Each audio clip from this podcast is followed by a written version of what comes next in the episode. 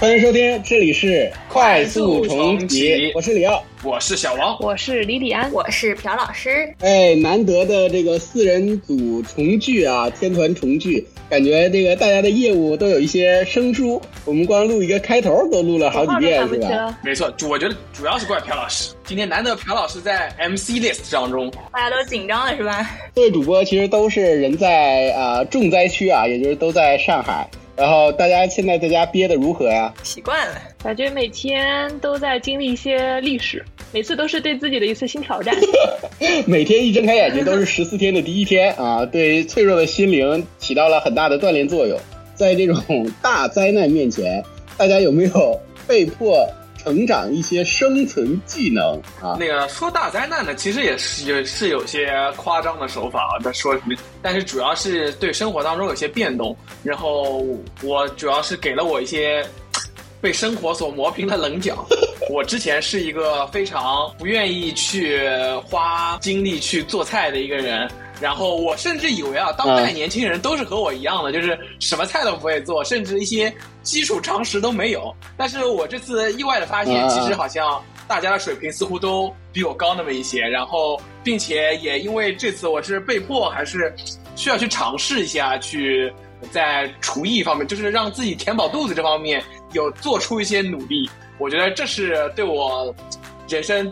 最大的一个改变吧，然后之前的那些坚持都在社会的毒打面前磨平了棱角，这是我最大的改变。确实是啊，就是可可以借着这个话题聊一聊，因为现在大家都被封在家呢，很多人吧是挣扎在这个明天到底吃什么的这个灵魂拷问中，对无法自拔啊，然后还需要挣扎。三省吾身。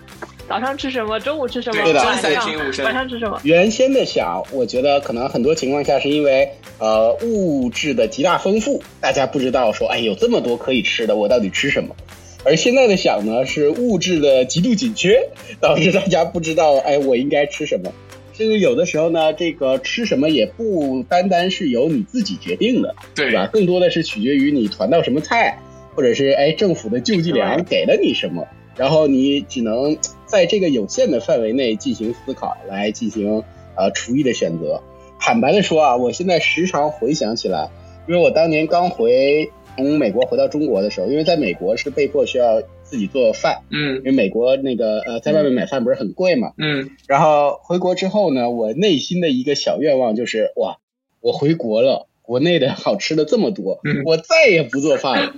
啊，然后同时我在找房子的时候，特别明确的跟那个我的中介说，不用给我找带厨房的房子，不需要，我根本不做饭，给对，给我把给我把所有的空间都放在客厅和卧室，我不需要厨房。所以现在呢，幸亏啊，当时没有找到我这种奇怪要求的房子。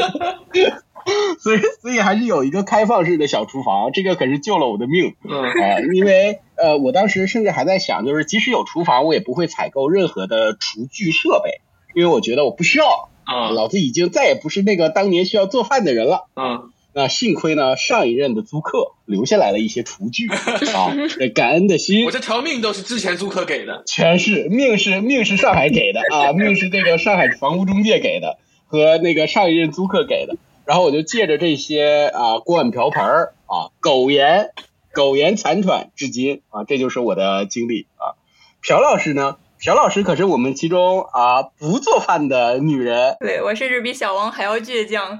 然后疫情被困在家里了以后，我仍然倔强的不愿意去动用那些锅碗瓢盆去做饭。然后我就开始呃认真钻研我们家各种现存设备的说明书，然后来尝试看看能不能用机器来给我完成这。就是厨具的说明书第一次有了价值，对吧？有人终于开始读厨具的说明书了对，还好之前装修完没有扔，还没来得及扔，然后正好翻出来，然后就看到了各种就是。呃，就比如说我团购了一些，好不容易团购了一些披萨，但我发现就是呃，就是我我就团购了特别多嘛，因为我想多吃两顿，但是这种披萨这种东西放久了就软了，就不好吃了。然后我就仔细的钻研我们家烤箱，发现它有针针对这种酥脆食品的那种特殊的加工方法，让它能保持那种脆度。然后就我这是就是最近以来看书最认真的时候，就在看说明书的时候。user manual 第一次起到了价值。对，所以既然聊到了这儿，不如给大家分享一下，朴老师，你今天吃了什么？今天本来团购是说肯德基今天晚饭前一定能到，没想到他们订单量激增，导致物流出了问题。然后今天哎就来不及准备了嘛，事先也没有把那些东西都拿出来备菜备好，所以就只能嗯回归泡面了。泡面真香。你的你的前面铺垫了这么多，最后回归的东西感觉把逼格一下就拉下来了。所以吃了多少天泡面了？哦，我们家可有整整一个月储备的泡面，所以就以备不时之需。上次那个我们录结婚的那期的时候，你好像特意聊到啊，就是家里面有一个神奇的做饭工具，是自动炒菜机。它现在还 work 吗？他现在每天利用率都特别高，基本上就除了像吃泡面的时候，基本上每天都会被用到。哦，真的呀？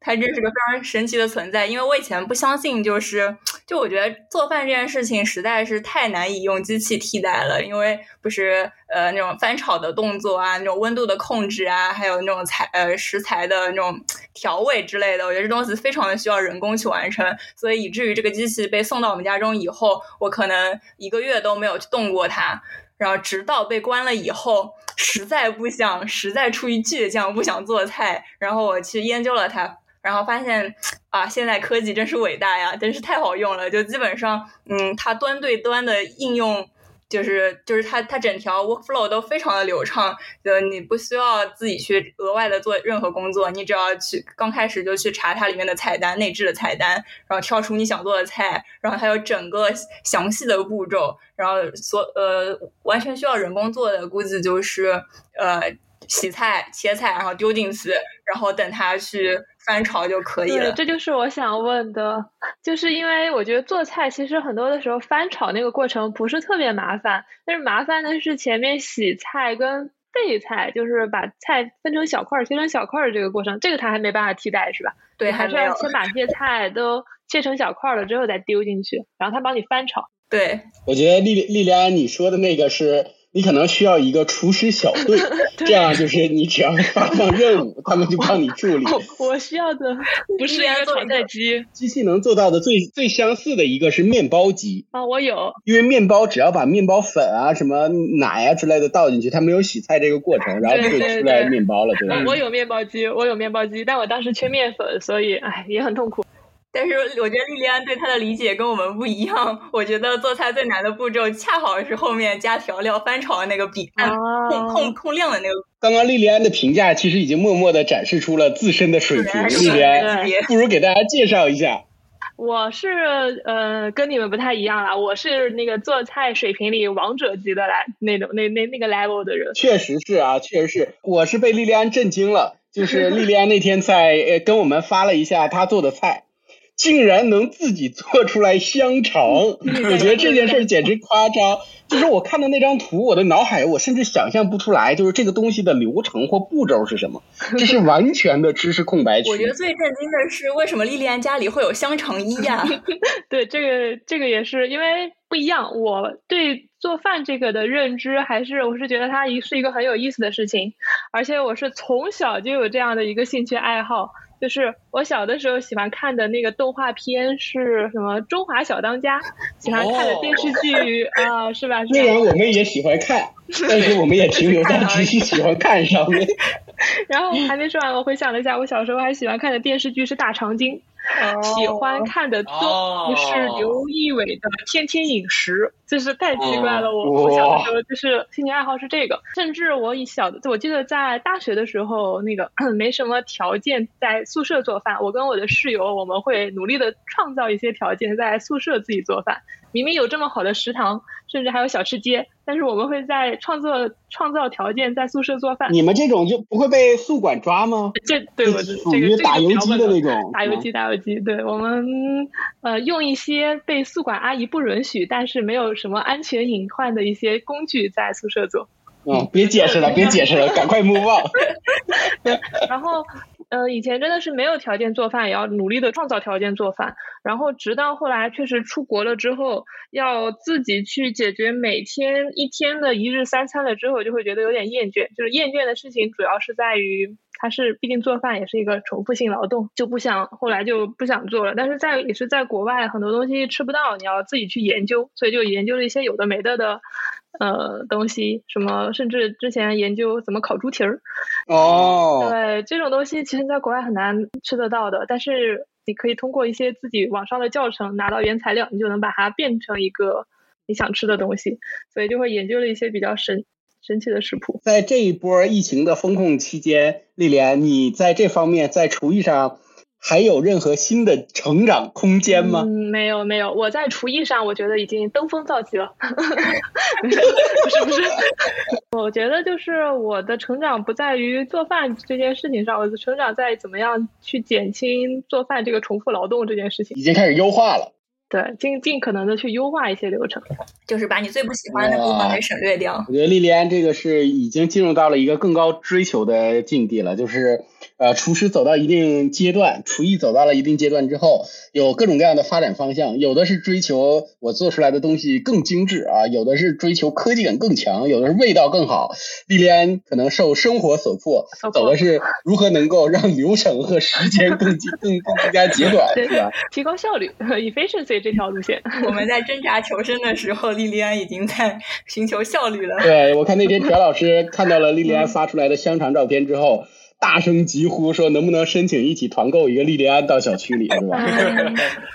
我觉得就是做的东西，我可能确实多一些。我那天还做了披萨，就是我觉得这些东西只要给我原材料，我是有能力把它们复现出来的。但问题是一个可能是我没有原材料，第二个是比如说我今天做什么东西，我会考虑到这个东西在我冰箱里占就是是不是非常的占空间哦，有道理，东西会放不下，然后。冷冻柜我就会优先选择那些密度比较小的、特别占空间的东西先做，然后冷藏柜我就会选择那些快要坏了的蔬菜先做，然后怎么把这些东西凑成一个好吃的菜，这也是一个比较头疼的事情。我好像没有这个。坦白的说，在甚至朴老师和小王子回答之前，我都能替他们发言。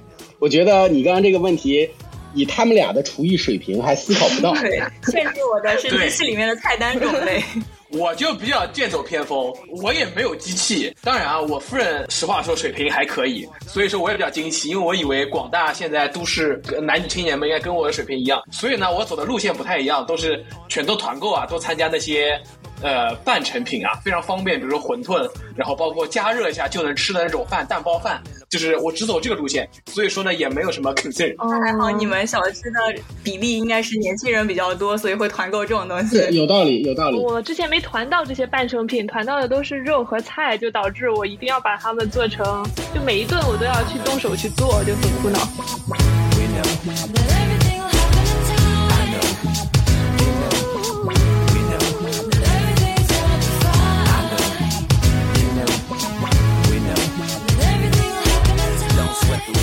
我觉得刚刚之所以那个问题我很敢说，就是小王子和丽呃小王子和朴老师根本都答不出来，是因为你刚刚这个问题啊，丽莲 已经是对厨师的呃有相当多的基础知识的这个阶段了，就是对食对对这个每一道菜的素材啊都是有一定理解的阶段，他才能回答出这个问题啊，就跟莉莉安说的那个蛮像的。我是但我没有莉莉安那么有热情，我第一次开始学厨艺是。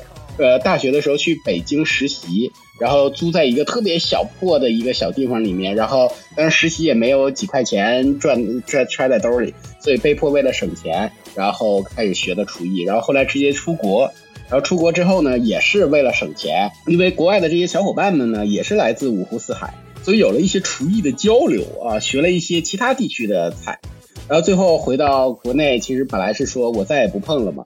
但是疫情又来了，又是开始生活所迫的捡起厨艺。这一波风控，我个人而言，我觉得成长最最大的就是有很多菜是我平时不吃的，或者是没吃过的菜。但是呢，因为我团购是非常佛系的团，所以有的时候拿来的这个菜的包裹呀，包含很多我不认识的菜。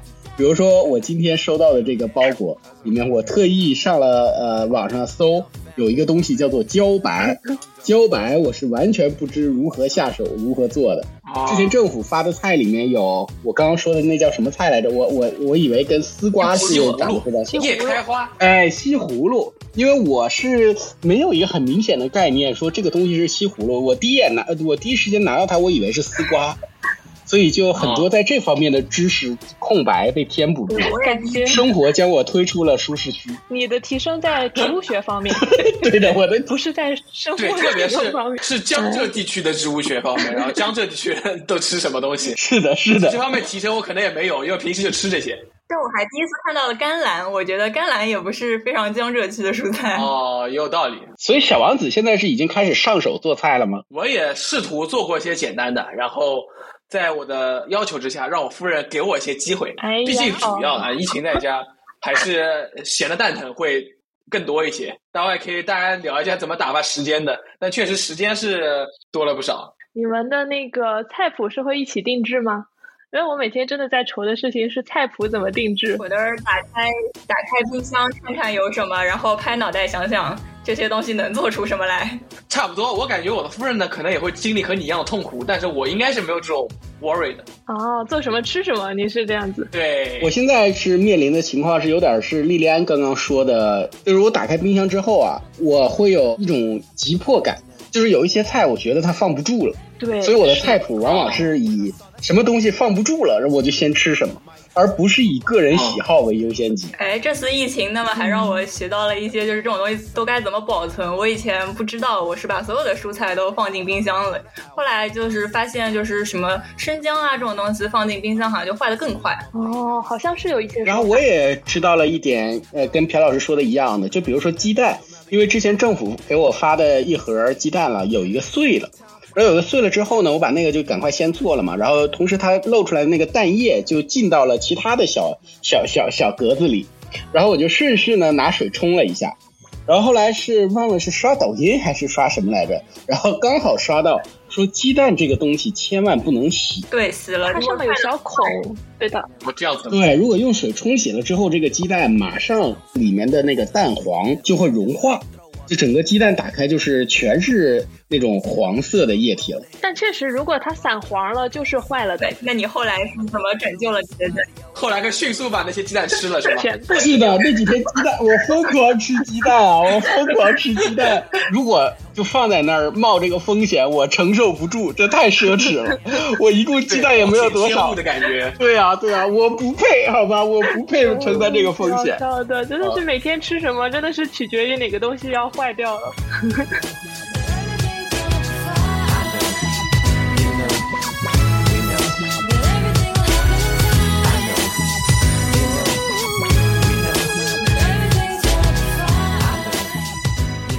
小老师和小王子啊，因为这两位是属于呃餐饮界的新手，哎，你们有可能是在最近一个阶段，我推测是第一次开始上手尝试完整做一道菜。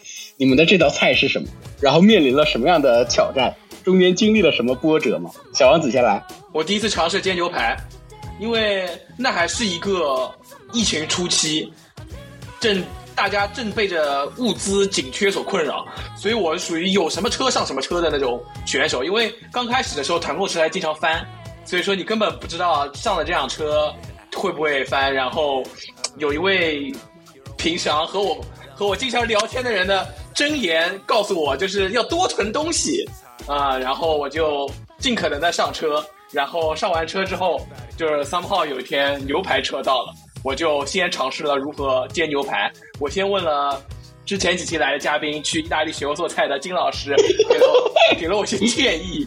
他直接给了我一个站的 link 专家吗？他不是素食专家吗？煎煎牛排啊？哦，OK，不重要，不重要。我觉得一看就是他是走西式风格的。对吧？他素食学的也是西式风格，我觉得牛排这个一定传授了意大利牛排的煎法吗？是他的 B 站 link 吗？啊，当然不是他的 B 站 link，然后他给了我一个他入门学的一个 B 站 link，我看完之后啊，眼睛当场就会了。第一次这个体验吧，就是我决定啊，我作为一个反面典型，就是。当时我看完视频，我跟我夫人说我已经会了的时候，我夫人非常不相信我，然后跑过去就是做我在厨房当中做出了一系列骂剑打的行为，当场把我夫人气得十分的上火。这就是第一次下厨房，就是锅放在那边，他说热热锅，然后我就热了很很很很久，根本不知道锅热没热，大概就是这样的状态吧，就是放在那边锅要烧坏的那种。有上手摸吗？我没上手摸，就我就是很怕死，还是我上手摸，我不就知道它热了吗？我还会让它烧那么久吗？这肯定是没上手摸呀。应该是有一个手放在锅上面，感受一下那个热气，这个这个叫上手摸。哎，缺少这种经验，导致导致这个就很糟糕，有一系列妈见打的行为。第一次倒油的时候手抖吗？锅都不用放油吧？啊，要放油。那个我看的那个视频，反正说是要放油，就不重要。反正我第一次是冷锅的时候放的油，我就不怕油崩，对不对？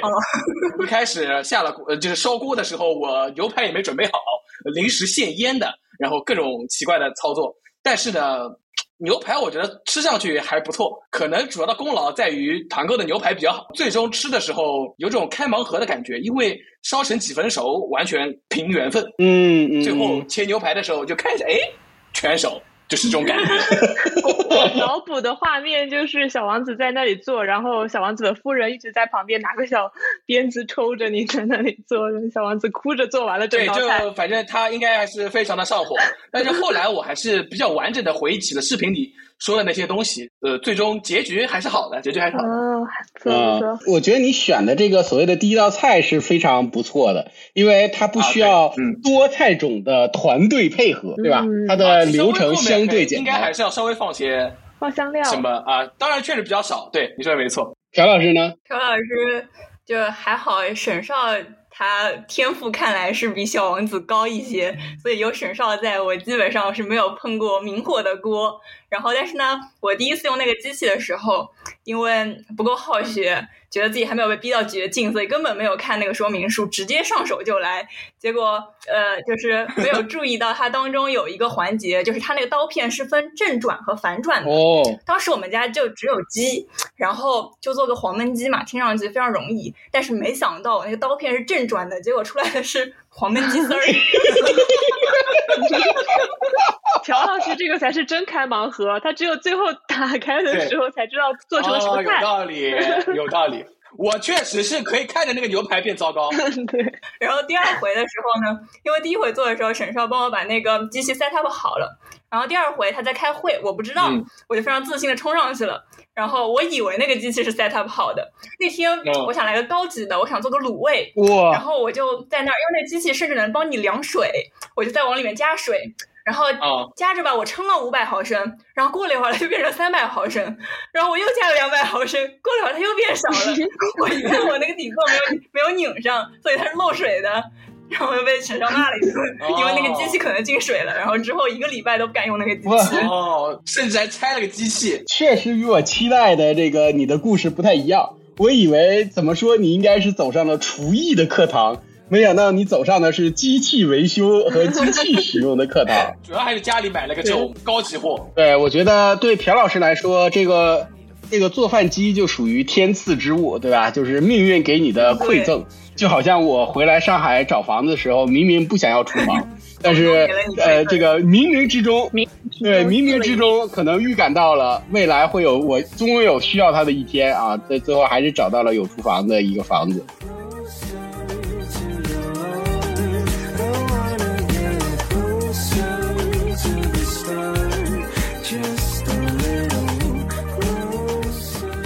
大家都是在厨艺上啊，这是属于第一个技能点儿，对吧？还有没有什么其他的技能点儿？我我简单分享一个我的我这儿的技能点儿啊，就属于被迫，呃，不也不知是算是学会还是纠正的。我可能之前上一期录节目时候也说过了，在这波封城疫情发生之前，我是一个坚定的断舍离党，就是就是我所有的东西就是能扔多少扔多少。然后我保留的东西能有多少就有多少。那经过了这波封城疫情，我深刻的改变了，我学习了，我被命运教育了。我现在开始囤货了啊，当然囤的比较艰难，而且囤的非常没有章法啊。就比如说蔬菜，刚刚朴老师也说过的，什么蔬菜哪些是放冷藏，哪些是放冷冻啊，呃之类的，我还在摸索中。但是我现在逐渐在这方面上进行了一定的成长。而且现在其实囤东西也不是。就是由自己可控的，因为那些团购的东西全部是超级大份，我不想买这么多的纸巾，但是他一单就是这么多，送了一整整箱过来，我没办法，被迫接受了这个设定。是的，这里有一个刘畊宏女孩，刘畊宏女孩 糟糕，但我又不是因为这个疫情才才长出了这么这么一个技能点，因为之前我也会在家里跳加瑟 dance，就那个武力全开那个游戏。对，所以我本来就会在家里跳，只是因为刘畊宏很火，我就觉得想看一下他到底有什么魅力，所以我那天专门为了他下了抖音，我跟着去跳了跳了一跳下来了吗？跳起来了，跳起来了，就是他会有一种，就他会给你一种大概是几百万人，当时他说好像是三百五十万人跟你一起跳，就是就是你自己虽然是在家里盯着一个直播间，但他会一直给你灌输你是在跟很多人很多人一起跳广场舞那种形式。嗯，然后其实跳的时候呢，对对对，然后他还是嗯动作比较简单吧，就是他就是动作动作的重复性比较多。然后就比较容易上手，但是就会稍微有点无聊。嗯，我我是这种感觉。每天都跳一样的吗？嗯，它基本上不太一样，但是动作嗯大部分都是重复的，就虽然歌儿不一样。电子操对吧？对，健美操那种形式。所以为什么叫《本草纲目》啊？《本草纲目》是他用的周杰伦的歌。啊。对，最近不是更新了吗？上了那个龙泉是吧？对，哎，我正好那天赶上了龙泉，龙泉会累一点，更累一些，说直接劝退了四十万人，是的，是的，是的。然后 他会，他就告诉你说，你们已经超过了这么四十万人了，就是给你哇，这个沉浸感，甚至还能看到进度条，这完全就是掌深刻的掌握了这个呃我们设计领域的所谓的 gamification 的精神，对吧？让你看到更多啊，能看到自己的成长。然后还有一点就是你会看到别人。说我今天跟跳完了九十分钟的刘畊宏哦，然后你就会有一点，他都可以坚持九十分钟，那我也可以，攀比之心也出来了，对吧？对 对对。呃，这就是这个新时代的广场舞啊，哥，大概我们这批人老了之后，也许会在广场上听的就是周杰伦的歌来跳广场舞，我们可能会在家里跳着广场舞，假装自己在跳，在广场上跳广场舞。我反正是我的眼睛跟着。这个刘畊宏确实跳过了好几轮 啊，但是身体还没有跟上，有点像小王子做饭的这个阶段，就是眼睛已经都会了。会了。啊，他确实会说龙拳这一套舞蹈，你看着就累了，看着你就能减减脂啊。确实是。不用动，看着就。我一般我一般为了看他，都先调整好一个特别舒服的躺姿，因为我觉得就接下来有点累啊，然后就躺着拿拿住了之后，然后我再看的。翟老师呢？朴老师开发什么其他的新技能了吗？种植业开始种种葱、种白菜，各种种。白菜水培啊？白菜好像只要留着那个方，就那个根，然后把泡在水里，它就会长出来。然后还有那种大蒜，大蒜也是可以扔在水里种的。哦，大蒜我知道，大蒜可以种蒜苗，但我大蒜都舍不得吃，我不舍得给它。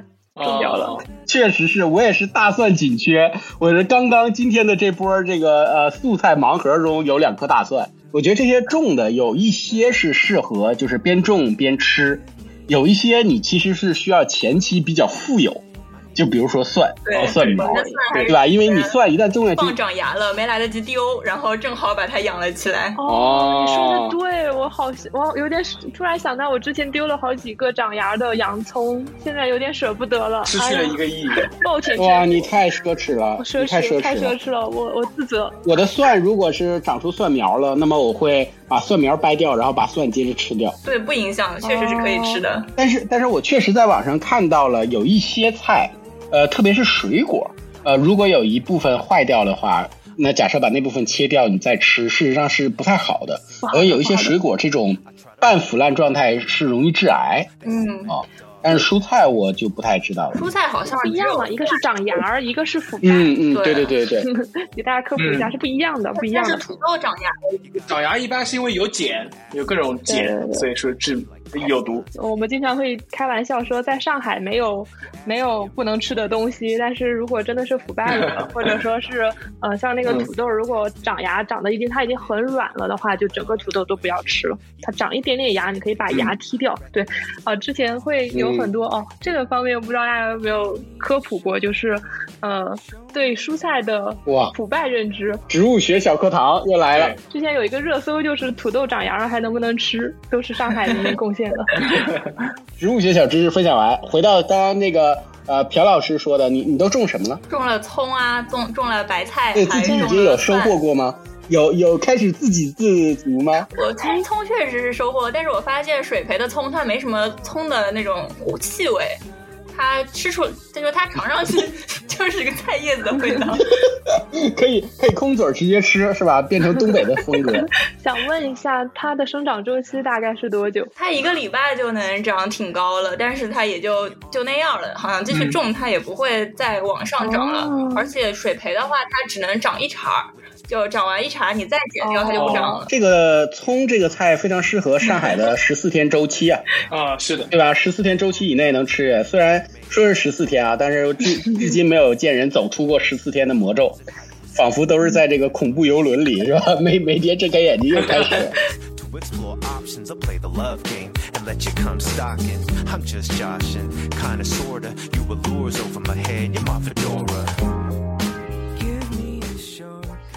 OK，那我们今天其实聊的时间也挺多了，大家还有什么嗯呃还想分享一下的吗？就是这一波这个长时间的禁闭，被迫学习到了什么新的东西吗？我这边其实好像感觉对我的就是改变，除了厨艺上就不太多，因为我本来就是一个非常喜欢 manage expectation 的人，所以当我进入这波这波风控的时候，我就。自始至终就坚持着这条道路走下来，所以导致我现在心态也不错，就是天天在这边躺在这里摆烂，我觉得也挺好的，所以感觉嗯，对我来说好像影响就不那么大。啊，就是呃，完美的管理了自己的预期，就知道自己可能还会再被封一个月或者两个月。就是看着吉林或者看着以前的武汉，讲别人都封了七十六天，我也再封个七十六天，也就这样。所以说，就就现在感觉好了很多。我感觉，我觉得就是我不知道你们是怎么样，但是我感觉很多人心态不好。但是我因为就是预期管理是一方面，然后包括也看得开一点，给我感觉会好很多。当然，这对我来说不是改变。嗯，莉莉安的心态有变化吗？没有没有，我觉得我这个跟小王子还有点像，但我们的原因可能不一样。是我的原因是我感觉我自己本身就是一个蛮宅的人，我喜欢的、我关心的东西都在室内，我不需要特别多的室外的活动或者说是出出门，所以我就觉得在家我也可以玩的很开心。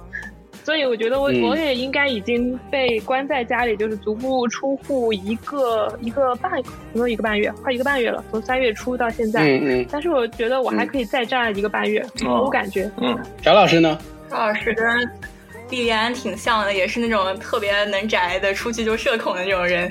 所以刚也在家时候无比开心的，就你通勤的时间就少了很多，特别爽，感觉都是自己的时间。但是后来就是发现，就是。呃，有有个变化蛮大的，是之前就是跟邻里之间的关系可能非常冷漠，就根本就不知道隔壁住的什么什么牛鬼蛇神的。但现在就是牛鬼蛇神，因为大家一起团购啊，一起分东西啊什么的，之后就会跟呃一些楼里的呃甚至老人啊什么都比较熟，会去帮他们团购啊什么东西。然后我记得之前就是因为楼上有一户人家。呃，就是不知道怎么去买什么牛奶、鸡蛋，但是我们家正好多了嘛，我就送了一点过去。结果今天他们早上来敲门，我也没有 expect 他们会就是会过来，然后他们就说想要认识一下，然后并且把他们就是孙女给他们买的水果也分给了我们一点，就其实还挺感动。哇哇，我也有，我也有。邻里之间确实是我们上一期刚好也录到了，对吧？整个疫情教会我们，或者是给我们补的一课。就是邻里之间的关系啊，这些往往我们以前都认为是存在在老一辈的口述中，啊，现在新一辈的至少上海这一代的人，可能这门课都补上了啊。